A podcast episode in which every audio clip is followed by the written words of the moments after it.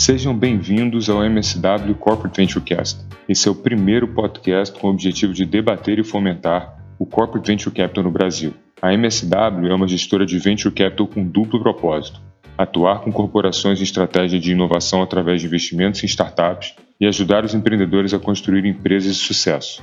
Esse podcast tem o objetivo de inspirar e contribuir com você, executivo que está estruturando ou liderando um programa de corporate venture, e principalmente você, empreendedor que deseja conhecer mais sobre por que e como as corporações investem em startups.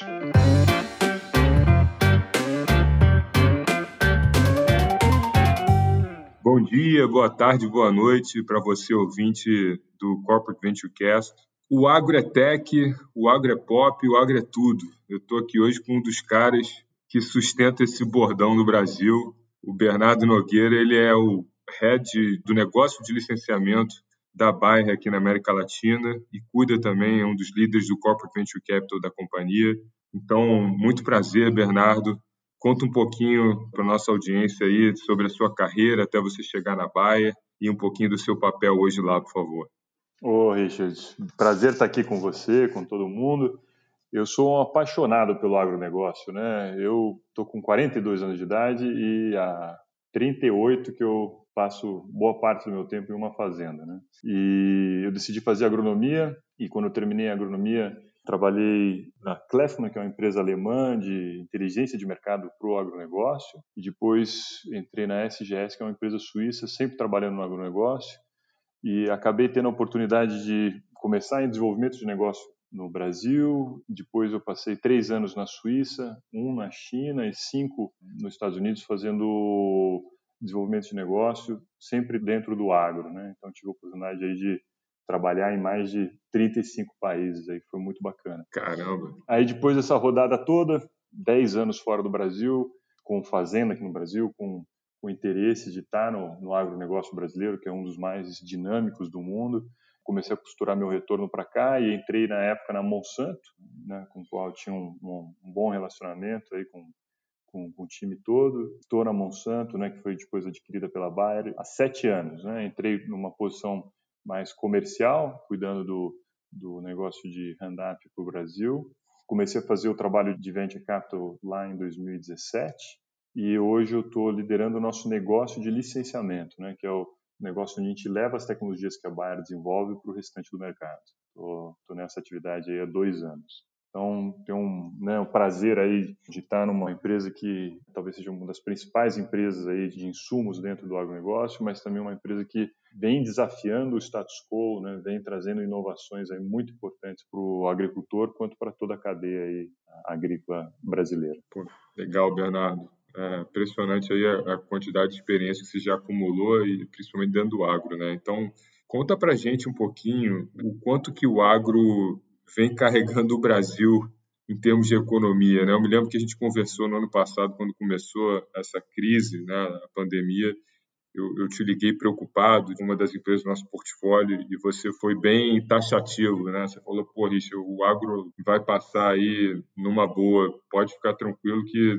mais uma vez a gente vai carregar aqui a, a, a, economia desse país. E foi o que aconteceu, né? De fato, a gente viu aí uma das nossas empresas é, atravessando super bem, porque realmente é um segmento muito pujante, né? Então, conta um pouquinho desse segmento que é, realmente o Brasil pode se orgulhar. Fala um pouquinho, são as commodities é, de uma maneira geral, como é que a tecnologia entra nisso tudo? A gente já pode ver esse resultado do agro em função das tecnologias? Fala um pouquinho para a gente disso, por favor, Bernardo.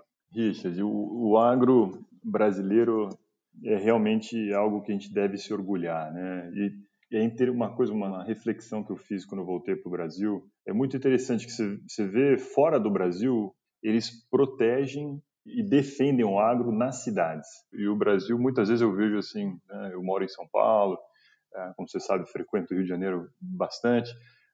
Eu, eu, não vejo esse amor pelo agro nas cidades brasileiras como você vê, talvez, em, em outros países. Né? E eu acho que a gente precisa revisitar isso. Né?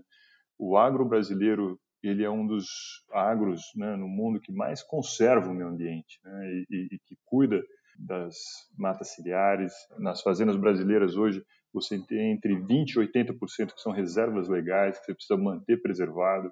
A agricultura brasileira é uma agricultura de baixo carbono, em grande parte das lavouras hoje você produz, você tem é o único país no mundo que você tem duas safras, então você produz feijão e soja, soja e milho no mesmo ano, né, aumentando aí a, a, eficiência que você tem no, na utilização de, de, recursos. E o agro brasileiro ele vem numa evolução muito grande. Eu acompanho o agro desde cedo na vida, né, e, e você vê a, a o nível de adoção de tecnologias no agronegócio é incrível. O Brasil passou, na nossa geração, quando você era menino, o Brasil importava alimento. Né? Hoje a gente é, é um dos maiores exportadores mundiais. Né? O principal exportador das principais commodities agrícolas é o Brasil. Então a gente viu isso na nossa geração, né? não é uma coisa que levou 200 anos. E isso vem, não é em aumento de área, fortemente atrelado à utilização de tecnologias, né? tecnologias que tornam o agro mais sustentável, como plantio direto, agricultura de precisão e assim por diante.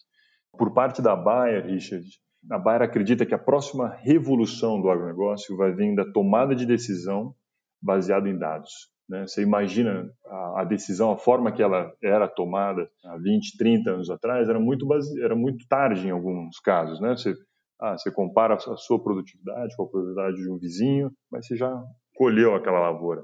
E hoje a gente consegue coletar uma quantidade enorme de dados durante a produção. Então você consegue ter ajustes de rotas e encontrar melhorias e enxergar coisas que talvez você não enxergava né, a olho nu e tomar decisão baseado nesses, nesses dados. E isso seria, Bernardo, a, a, transformação digital do campo? Sem dúvida, sem dúvida, Richard. Eu acho que a nossa visão é que o agro ele vai se tornar cada vez mais eficiente através dessa transformação digital desde a aquisição correta de insumos, o que o digital te permite é capturar uma quantidade de dados que vai permitir aí o uso cirúrgico de insumos, né? então a quantidade de sementes por uh, metro quadrado, a quantidade de fertilizantes, de defensivos por cada talhão da lavoura, né? já começa aí, e depois o acompanhamento da saúde dessa lavoura ao longo da, do seu desenvolvimento, tanto com o uso de, de sensores quanto com o uso de drones, né? imagens de satélite, então você tem todo um apanhado aí de opções para ir acompanhando a sua lavoura com ferramentas digitais. E depois no momento da colheita você tem outras soluções como a nossa investida lá, a Tebit, que pode fazer uma análise de grão ou da própria semente para ver, né, usando inteligência artificial para aumentar a eficiência aí no controle de qualidade quanto outras plataformas que auxiliam o agricultor a fazer a comercialização dessa produção. Estava vendo outro dia uma reportagem que eu achei super interessante. Em alguns casos existe uma substituição de um elo na cadeia, pode acontecer também, mas na maioria dos casos é a melhoria da relação entre os elos da cadeia, né, que o digital traz. E você acha que essas novas tecnologias está chegando no pequeno produtor e qual que é o, o papel das agritechs nessa história? Bom ponto, Richard. Um, eu acho que o interessante da revolução digital dentro do agronegócio é que ela é extremamente democrática. Se você pega hoje, fazer talvez uma comparação com alguns equipamentos, você tem alguns equipamentos que custam 3 milhões de reais. É menos democrático, né? Você pega às vezes uma plataforma de gestão que custa 150 reais por mês, entendeu? Então você tem outras plataformas que são gratuitas para o agricultor começar a usar né, e começar a ter essa interação. Eu acredito que a, essa transformação e revolução digital ela vai vir para todos os segmentos e todos os agricultores, desde pequenos agricultores até, até grandes agricultores. Existe uma, uma iniciativa nossa focada em pequenos agricultores, que é um, um aplicativo que o agricultor ele consegue, nesse aplicativo, ver quais são os preços dos principais produtos que ele está produzindo, ele consegue tirar a foto, por exemplo, tem uma, um inseto ou uma folha apresentando alguma doença, ele consegue tirar aquela foto e ter uma recomendação do que está acontecendo na lavoura dele, previsão de clima, e tudo isso de forma ou gratuita, né, ou muito econômica. Né? Então, eu acho a digitalização da agricultura é extremamente democrática para para pequenos agricultores. Legal, legal. Agora vamos entrar um pouquinho no, no, nosso, no nosso tema aqui predileto, né? Como é que o assunto investimento em startups passou a fazer parte da agenda da Monsanto, né, que hoje é a Bayer? E quais foram as ações adotadas aí por vocês? Richard, o bacana dessa conversa é que ela, é, ela já está com talvez 10 anos. Né? A, a Bayer lá atrás, ela percebeu essa reflexão de que a transformação da agricultura vai vir através de, de da utilização de dados para tomada de decisão, é uma reflexão nossa já de 10 anos. Tá? Lá em 2011 foi quando a gente começou a olhar para o digital e falar, putz, que tem algo de impacto para a agricultura. E aí foram né, algumas iniciativas começaram que culminaram para em 2013 um investimento de um bilhão de dólares. Foi o primeiro unicórnio do agronegócio, foi a Climate Corporation, né, que hoje é a Climate Field View, que é um produto digital dentro da Bayer. E depois desse investimento, a Bayer vem fazendo vários investimentos em venture e eventualmente até de aquisição de propostas complementares ao que era a Climate Field View. Né? A companhia tem aí um, um histórico muito forte em investimento e inovação, muitos deles estão no mercado, algumas tecnologias a gente, como venture, houve uma saída que não foi uma saída para dentro da Bayer, que está tá tudo bem, né? Está tudo ótimo. E então eu, eu diria que é um processo bem maduro dentro da companhia esse investimento em novas tecnologias. Porque é difícil, né, você convencer uma grande corporação a investir em startups. Mas é legal quando a gente vê como essa história começou há 10 anos atrás e hoje como vocês estão colhendo, né, colhendo resultados já e maduros nesse ecossistema. Posso fazer um comentário aqui? Sabe o que eu acho que é interessante? É que muitas indústrias foram pegas de surpresa pelo digital. Se a gente olhar, tem os exemplos clássicos aí, uma Kodak, Blockbuster, tudo mais, foram pegas, foi meio pega de surpresa, né? Não viu o digital vindo e o digital acabou com o negócio deles ou transformou é, o negócio. Viram e resistiram, né? Viram é, e resistiram. lá atrás, né? Viram e resistiram. O mundo hoje, se olhar para todas as grandes corporações aí, independente de segmento, mas também no, no agronegócio, quando eu olho para a nossa indústria, ninguém está de olho fechado, né? Ninguém está de mãos atadas, né? Então está todo mundo com iniciativas, com relacionamento aí com inovação. Lógico, não estou dizendo que é garantia de sucesso, né? Mas você está minimamente aberto a escutar e, e aberto a entender realmente qual que é o meu negócio. Meu negócio é vender semente, meu negócio é vender um defensivo agrícola, ou meu negócio é ajudar o agricultor a ter sucesso. Quando você consegue enxergar que não, o meu business é a rentabilidade, é a sustentabilidade do agricultor, se abre um universo enorme de interação com outras soluções. Né? É um pouco isso que a gente busca fazer. É, Para o empreendedor que está escutando a gente, conta um pouquinho da tese de investimento né, do, de venture capital da Bayer. O que, que vocês buscam assim nas startups quando vocês estão olhando para investir? E quais foram as principais ações aqui no Brasil que vocês desempenharam? Assim, linhas gerais, né, a gente tem o, o Leaps by Bayer, dizer, um Google tem lá os 10 desafios da, da Bayer como um todo.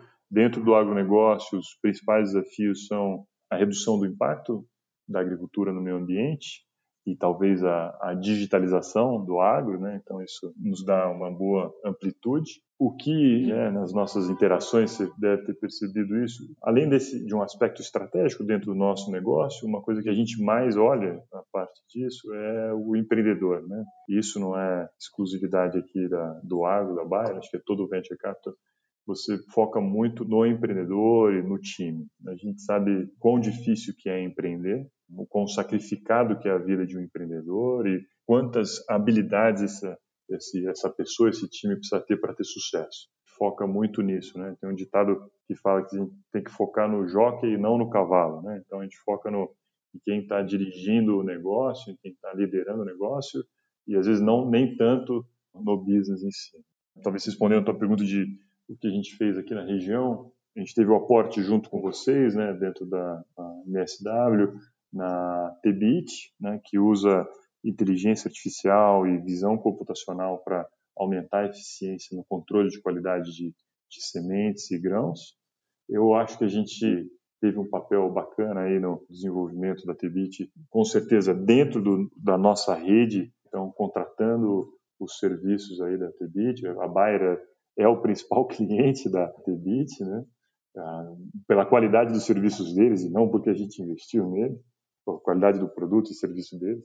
E também, de alguma maneira, aí nos momentos que foram oportunos, a gente conseguiu abrir algumas portas na África do Sul, no, na América do Norte, né, e, e ajuda eles aonde a gente puder.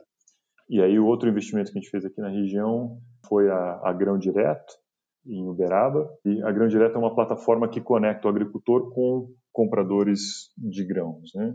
E aí eu acho que a reflexão aqui é aquela que eu fiz antes, que ela não necessariamente substitui o trader, substitui o corretor, mas torna a atividade de todos mais eficiente. Né? Então, a Grão Direto tem aí parceria com com as principais traders do Brasil e, e essas traders percebem os benefícios da digitalização do processo, né? seja em, em, velocidade de execução, seja em transparência, seja em satisfação do cliente, né? no caso agricultor. Estou muito feliz aí com, com a Grão Direto, o time lá super engajado, crescendo, escalando o negócio, né? que acho que talvez um dos maiores desafios dentro do agronegócio quando a gente pensa em novas tecnologias, é essa habilidade de escalar a tecnologia, né? pela dispersão dos agricultores, a diferença entre pequenos a grandes, enormes agricultores. Então, eles estão tendo bastante sucesso aí nessa escalabilidade aí da, da Grão Direto Brasil afora. Né? Então, muito feliz aí com esses dois investimentos. Conheço bem as duas empresas, né? É, aí eu queria que você me falasse um pouquinho, na outra mão, né, assim, o que que esses investimentos, né, tanto na, na Tebit, via BR Startups com a gente, e na Grão Direto, quais foram os benefícios para a Baia e para você Legal. lá como executivo? Conta um pouquinho para a gente disso, por favor. Então, eu acho que antes de falar, talvez, desses dois, eu acho que é legal a gente falar um pouco do processo. A nossa área de Venture Capital chama LIPS, né? Você pega a Bayer como um todo, dentro do LIPS, a gente interage com 500 empreendedores, mais ou menos, por ano, né, mundo afora. Aqui no Brasil, talvez 50. E o que isso nos traz é um valor enorme, né? Porque, primeiro, se conversa com um empreendedor, o traço de todo empreendedor é a paixão. Né? Todos os empreendedores são apaixonados pelo que eles estão desenvolvendo. Então, você conversar com essas pessoas que estão apaixonadas por resolver problemas dentro do negócio é fantástico. Você pode até dizer, pô, beleza, dos 500 que você conversa, uma porção grande, talvez metade, então com alguma ideia que talvez não vá prosperar. Né? E perfeito, faz parte.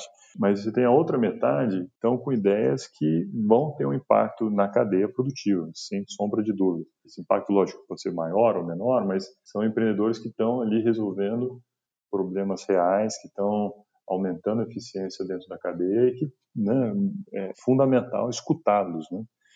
E aí, dessa turma que a gente conversa, que a gente fala, putz, tem alguma coisa aqui, quando você me perguntou do quais são os benefícios desse trabalho, dessa interação com os empreendedores, dois grandes benefícios, antes de falar de, de um investimento, são essa troca de informação, essa troca de conhecimento, e em alguns casos, são vários até, a gente traz o empreendedor para dentro da Bayer. Né? Então, eu já tive com vários empreendedores que estão desenvolvendo soluções para crédito, por exemplo, o passo dois é apresentar para o nosso time de crédito e ver se a gente consegue usar a solução desses empreendedores para tornar a nossa, nossa operação de alguns bilhões de, de reais de crédito mais eficiente. E assim por diante, né? Soluções de meteorologia para nossas estações experimentais. A gente tem aí um vasto leque aí onde os empreendedores e suas soluções podem ser aplicadas dentro da nossa operação comercial. Então aí tem um benefício grande. E outra, muitas vezes a gente está investigando alguns temas, né?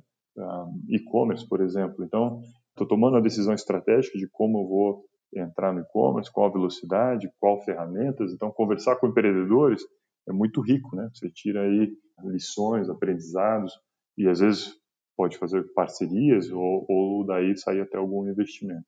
Perfeito. E depois que já investiu, você consegue tangibilizar você mencionou assim os benefícios de ter um programa, né, de uma maneira uhum. geral, que realmente o aprendizado é, é, enorme em relação a um uhum. determinado mercado, uma solução, ou como você bem falou, ao se fazer uma investigação. Depois que investiu, assim, estando no conselho, o que, que você vê aí de, de benefício? Vamos trazer alguns exemplos práticos aí que acho que ajuda a tangibilizar. Legal. A Tebit está em todas as nossas operações, né? Então a, a Bayer tem cinco plantas de processamento para processamento de semente e a gente usa a Tebit em todas as nossas plantas. Né? De novo, aí trazendo eficiência né, e mais qualidade no nosso produto final, né? usando a tecnologia inteligência artificial, usando a visão computacional para aumentar né, a qualidade do nosso produto final. Então, esse é um exemplo. E depois, né, levando essa tecnologia para outros países, né? talvez aí América Latina, né, como mencionei antes, no caso lá da, da África do Sul, né, a gente consegue aí pegar uma boa prática e, e levar isso mundo afora. Né? No caso da grão direto, nas semanas seguintes do nosso primeiro porte, foi lá quando a grão ainda estava bem no início da sua jornada, a gente fez um tour dentro das principais tradings do Brasil. Então a Bayer tem uma relação muito forte aí com todas as trades, por conta de barter, por conta do nosso negócio de soja, e a gente foi em cada uma dessas trades com um nível alto dos executivos nessas trades, sentando, falando, tá aqui, ó, essa é a grande direta, essa que eles estão se propondo a fazer, nós estamos aqui apoiando, a gente acredita na digitalização de toda a agricultura e todas as partes da agricultura. Dessas reuniões saíram alguns pilotos, né, e relacionamentos aí que começaram lá em 2018 e estão até hoje crescendo de forma ah, bastante forte, né? Então, existe aí um pouco desse smart money aí dentro da relação. Acho que um pouco do que a gente tira, bom, o aprendizado é enorme, né? Então, você está com empreendedores de primeira linha, o dinamismo, a forma de aprendizagem, a velocidade de aprendizagem, a forma de, né, de mensurar sucesso, são todas coisas que eu levo para dentro do meu negócio, sem dúvida nenhuma. E a gente também busca, nós estamos desenvolvendo dentro da Grande Direto agora um, um rating de sustentabilidade, os agricultores que tiverem boas práticas aí de manejo. Então, né, a gente busca aí formas de trazer a operação da Bayer, uma operação de, significativa aqui no agronegócio brasileiro, a interagir com, com as soluções, de novo, tanto da TBIT quanto da, da Grão Direto. Muito bom para tangibilizar, né, para aqueles executivos que estão ainda aí começando a entrar no, no CVC ou querendo criar um, um, braço dentro da sua corporação. Aí aproveitar esse gancho, né? A Bayer, como você bem falou, já tinha uma atuação quase que consagrada nesse mundo do VC. Mas para entrar no Brasil, uma das formas foi justamente investindo num fundo, né, no BR Startups, que é um conceito um pouco diferente, porque é um fundo multicotistas, né, ou seja, você tem outras corporações que estão ali do seu lado. E você participou muito disso, né, Bernardo? Então, você pode contar um pouquinho como é que é a experiência de você estar sentado num fundo que tem outras corporações do seu lado, ainda que ela esteja olhando para outros mercados, assim, se, qual é o benefício disso e como é que foi essa experiência? Acho que o principal benefício é amplitude de perspectiva. Você está sentado, no nosso caso lá, do lado de uma de um banco, de uma seguradora, de uma empresa de tecnologia, isso te dá uma perspectiva muito maior do que a que você traz, né? Ah, então acho isso fantástico. Eu lembro uma vez a gente estava avaliando uma empresa e eu adorei o empreendedor, adorei o, o modelo de negócio e aí um dos colegas que estava lá de outra, com outra bagagem, com outra visão, outra experiência, ele falou assim, putz, eu não sou muito fã desse modelo de negócio onde você tem três partes jogando, né? E a parte que compra o serviço não é a parte que está usando. Então ele trouxe uma perspectiva para mim que não tinha nem pensado naquilo. E depois que ele falou, eu falei, nossa, é verdade. Não, né? É uma seara que é complicada, né? Então, talvez se você elencar aí o, o grande benefício de de você estar tá num fundo, ainda mais um fundo como o que vocês aí eh, desenvolvem, é essa amplitude de perspectiva que cada cotista traz, né? que cada corporação traz. Né? Esse talvez seja um dos grandes benefícios. Talvez um segundo benefício é qualquer empreendedor ele vai precisar. É bacana para ele ter interação com uma seguradora, com um banco, com uma líder do, do agronegócio, uma líder de, de outro segmento, acho que para o empreendedor também é muito bacana estar no meio de tudo isso. Né? Quando você, olhando a nossa história aqui no, no Brasil, eu acho que foi muito legal fazer parte do fundo. É, alguém que esteja começando, olhando para esse segmento agora, eu diria, sem dúvida nenhuma, entre em um fundo. Não faça sozinho. Não queria antecipar esse jabá, não, mas já que você já entrou, continua, continua essa linha que você está bem. se aprende muito, né? Ninguém nasce sabendo, né? Acho que você pode ler livros, escutar esse podcast, você pode participar de curso, tal, mas você está começando agora, sem dúvida nenhuma, entra no fundo. Né? Você tem todo o apoio, o trabalho que vocês fazem, Richard, desculpa estou colocando a linguiça na grelha de vocês demais, mas o trabalho que vocês fazem de ajudar a avaliar, de, de trazer a real, de... eu lembro uma vez quando a gente estava olhando um dos nossos investimentos que eu falei, não, Richard, eu não vou pagar esse, isso nesse round. Eu, eu esse pô, valuation, né? Esse valuation, não, não quero pagar esse valuation. Eu tenho smart money, eu vou trazer isso, eu vou abrir portas, eu vou fazer aquilo. Você falou, não, Bernardo, não tem essa. É isso e vamos embora. E graças a Deus que a gente foi embora, senão eu tinha perdido o bonde, entendeu? Então eu acho que são, acho que a experiência que vocês trazem, né, aí como gestores, a bagagem desse grupo, né, de troca de experiências, você está ali numa reunião e ver como é que o outro avalia uma ideia que você achou fantástica, que você talvez não gostou e, e o outro traz uma perspectiva diferente, é essencial. Eu, se eu estivesse começando de novo aqui, com certeza entraria no fundo. Mas eu acho que o interessante que eu queria comentar aqui, talvez, é que, para mim, o fundo tem esse papel educacional gigantesco, de novo, para mim é essencial, mas eu acho que ele tem também lá, na, mesmo depois de uma maturidade, ele continua sendo interessante. Eu acho que mesmo depois de uma maturidade, que você, ah, não, já investi uma, duas, três, cinco vezes e tenho um pouco de conhecimento do assunto, você continua refrescando, né? Você continua renovando, continua aprendendo quando você está no meio de um grupo de pessoas que pensam diferente, que trazem essa diversidade de conhecimento e de pensamento, né? Então, eu acho que eu sou 100% a favor de fazer parte dos investimentos dentro de um fundo, tanto no início quanto na maturidade do, da sua iniciativa de inovação. Pô, muito bom, Bernardo. Isso aí eu não vou comentar porque tem um viés aqui, né? Mas é... E eu estou falando isso para vocês aqui, para você aqui, para a turma que está escutando, mas falaria também fora, sem sombra de dúvida. Realmente o que eu acredito. ah, legal. Acho que é, um, é, uma soma, né? Acho que tanto nós como gestores e os cotistas que a gente teve aí foi realmente um privilégio. Mas, assim, você já, você já deixou uma dica, né, em termos de recomendação, mas aí olhando para dentro né, da corporação, qual é a recomendação que você dá para aquele executivo que ele está realmente nessa rota de ele precisa botar de pé um CVC ou, ou começar a investir em startups, né, olhando para dentro da corporação, o que, que você pode dar de, de recomendação para esse executivo? Sempre a primeira coisa é um alinhamento muito grande com o nível mais alto da organização, aí no caso CEO, CFO, definição de uma estratégia, de um objetivo claro, ó, é aqui que eu quero chegar, é aqui que a gente está indo, é isso que eu quero investigar, é isso que eu quero aprender. Eu recomendaria a educação desse time executivo, né? Então, se você está lá com o CEO, com o CFO e com o time todo de liderança, bem informado do que você está entrando, né? o que, que, quer dizer fazer um venture capital, o que, que quer dizer ter uma participação minoritária dentro de um empreendimento. Então, acho que talvez essa educação, que de novo o fundo pode ajudar, é fundamental.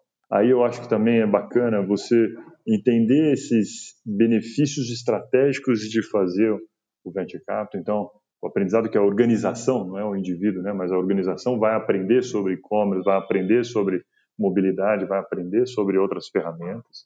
Essa, para qualquer corporação que tenha uma operação no Brasil, como né, é o nosso caso aqui, que você tem mais de 200 mil clientes, você saber que existem soluções lá fora que podem fazer a tua operação mais eficiente, que podem te ajudar a atender melhor o teu cliente, que podem te ajudar a reduzir tempo, reduzir custo. Então, usar o Venture Capital também como essa porta de entrada para essas inovações ou ideias bacanas. E, e aí, por último, eu acho que aí é bem básico também, mas todos os, os corporate venture capitals que eu vejo bem sucedidos, o financeiro não é o principal, o principal é o estratégico, mas o financeiro ele também tem que existir. Né? Então, tem um ditado que se, você, se 30% dos seus investimentos não, não derem nada, você não está fazendo venture capital. Né? Então, ah, sabendo que isso vai acontecer, você ainda assim precisa, no, no frigir dos ovos, ter um, um resultado positivo financeiramente. Né? Acho que isso é, talvez seria o último ponto. Perfeito. Até para tornar perene né, a, a iniciativa. Exato, exatamente. Né, a educação de todo o time executivo, essa clareza desses benefícios que você tem das interações e um resultado financeiro de longo prazo, né, que é, é um de natureza de longo prazo, mas é, positivo. Muito bom, Bernardo. Deixou aí uma contribuição gigante. Vamos agora aqui para o bate-bola final, e aí agora é mais sobre o Bernardo mesmo do que sobre, sobre a Bai. Né? Então, eu vou te fazer três perguntas, e aí são respostas rápidas. Assim. Vamos Pode lá. ser? Vamos embora. Então, fala um, um hábito, né? um, um, ritual seu que você costuma fazer todo dia. Um, esporte. Esporte. Né? Qual esporte que você faz? Qualquer coisa relacionada na, né, ao ar livre, natureza. O frescobol eu sei que não é, cara. De preferência com água. Frescobol no final de semana. Então é esporte e tempo com os filhos também, né? Eu tenho três crias em casa, então acho que eu, algo que eu faço todo dia que me faz bem, um bem danado, é esporte e tempo com as crianças. E de preferência, sejam as duas coisas juntas, né? Então, juntar essas duas coisas e com natureza, então fica melhor ainda. Legal. Uma sugestão de série ou de filme que você tenha assistido aí recentemente para recomendar? Bom, filme, eu, eu adoro, né, nessa linha que a gente está falando aqui, tem o Founder, que é maravilhoso, está no Netflix, que é a história lá do, uh, do Croc, lá do McDonald's. Muito, uh -huh. muito bom. Série que eu estou assistindo agora, This Is Us, na Amazon Prime, mas é bem, aí é bem suavezinho, talvez não é tanto. é, eu já estou na última, já estou na última.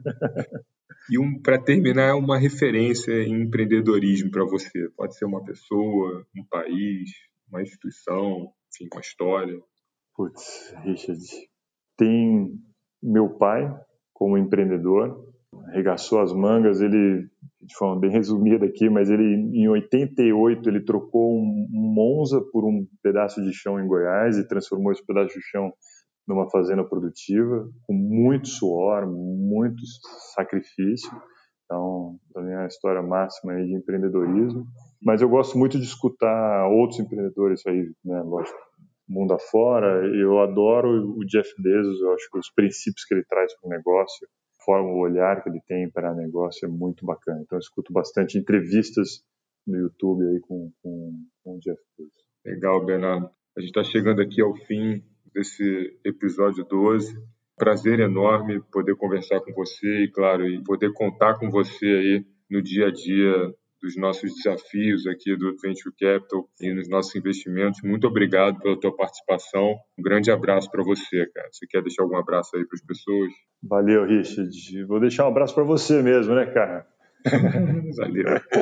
Você e a turma toda da MSW. Eu lembro que uma vez estava numa reunião, acho que não sei se foi você ou foi o Moisés que falou um negócio que quando você entra num negócio, seja com um investidor ou, ou recebendo investimento de alguém, você precisa olhar para aquela pessoa e falar assim, eu quero fazer negócio com essa pessoa, né? eu quero estar com essa pessoa mensalmente, eu quero estar com essa pessoa quando eu tiver problemas, eu quero estar com essa pessoa quando eu tiver dúvida.